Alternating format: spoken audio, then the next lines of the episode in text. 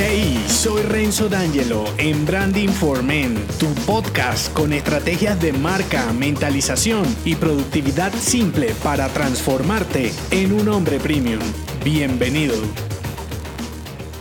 En esta pequeña entrega te develaré el mensaje de una de mis frases insignes para un hombre premium. La frase de este episodio es, si eres afín, te entiende, si le agradas, negocia, si confía, te compra. Ya sabes de quién te hablo, ¿verdad? Hay algo que siempre digo a mis clientes y puedes odiarme por un momento cuando lo afirme, y es que si tienes clientes malos es porque tú los atraes. Y lo sé porque en mis primeros años como consultor de marca por allá en 2004 me llegaban unos clientes que yo decía que ¿Qué hice en mi vida pasada para merecerme esto? Y cuando miras en retrospectivo, si tienes clientes indeseados, es resultado de una mala gestión de marca por tu parte. Bien sea porque tu mensaje es deficiente, le hablas a todo el mundo, por facturar dices que sí cuando querías decir que no, un marketing cavernícola, en fin, una lista de variables del branding incorrecto que te lo mostré en la temporada 11 del podcast que puedes evitar. Y sé que te puedes preguntar, Renzo, pero ya tengo esos clientes y no puedo eliminarlos porque me arruino. Si no eres un extremista como yo, puedes ir reemplazándolos con una estrategia controlada. Eso sí, en cuanto te lleguen clientes deseados, odiarás más a los indeseados. Así que al arrancar, hazlo rápido con estos tres conectores para ganar clientes geniales con tu marca personal. El primero, compatibilidad. El segundo, amistad. Y el tercero, vulnerabilidad. Voy con el primero, compatibilidad. Piensa que selecto y rentable es mejor que mucho e improductivo o así funciona una marca premium. Entonces pregúntate, ¿quién puede valorar más esos atributos especiales que tiene tu servicio? ¿Qué es lo que realmente solucionas? Tiempo, tranquilidad, felicidad, prestigio, libertad, qué sé yo. ¿Cuáles son los puntos que tienes en común con tus buenos clientes? La afinidad es una de esas características que conecta y desconecta de una. Cuando generalizas un producto, automáticamente desconectas. ¿Cómo puedes simplificar lo que vendes para hacerlo compatible con los clientes que deseas. Segundo conector, amistad. Aunque te parezca un ejercicio tonto, una buena manera de identificar las características geográficas, demográficas, psicográficas y comportamentales de tus clientes es observando a tus amigos. Fíjate que todos no son iguales que tú, así sean contemporáneos contigo. ¿Con cuáles te llevas mejor? ¿Qué aficiones comparten? ¿Te ha pasado que tienes algunos amigos que se creen más amigos tuyos que lo que tú eres de ellos? Allí puedes sacar pistas. ¿Qué tienes para conectar? Investígalo. Último conector, vulnerabilidad. Este conector no me cansaré de repetírtelo porque sé que en nuestro código cultural no es bien vista la vulnerabilidad de un hombre y por eso es uno de los enemigos del branding esencial que te lo mostré en la temporada 5 de este podcast. La cuestión es que no confiamos en la gente perfecta. Te da mala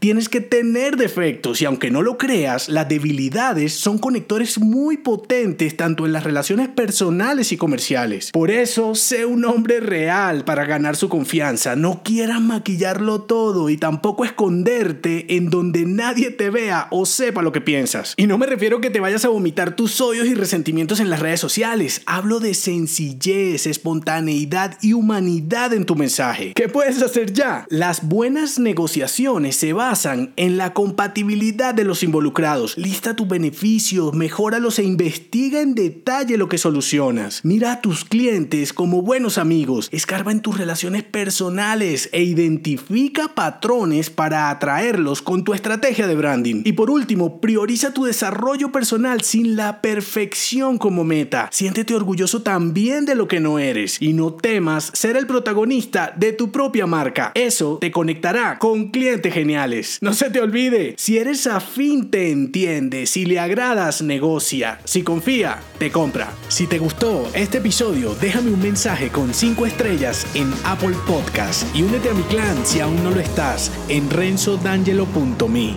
Hasta la próxima.